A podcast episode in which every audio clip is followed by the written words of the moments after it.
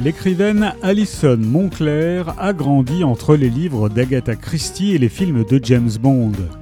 En conséquence de quoi, elle est évidemment devenue une adepte des histoires de meurtre, des intrigues policières et d'espionnage. Elle passe désormais son temps libre à se promener dans les recoins de l'histoire pour y dénicher de quoi construire ses romans, comme dans Règlement de compte à Kensington, une enquête du duo Sparks Bainbridge qui paraît chez 1018. Nous sommes à Londres en août 1946. Le bureau du mariage idéal est en pleine expansion.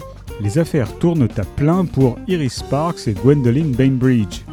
Jusqu'à ce que le beau-père de cette dernière revienne plus tôt que prévu d'un voyage d'affaires en Afrique et décide d'envoyer le jeune fils de Gwen dans un pensionnat loin de la capitale. À partir de là, les catastrophes s'enchaînent. Un client de l'agence s'intéresse un peu trop aux affaires de la famille Bainbridge.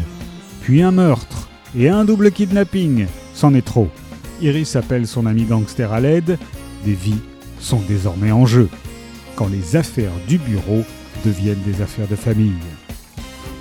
Règlement de compte à Kensington d'Alison Monclair est paru chez 1018.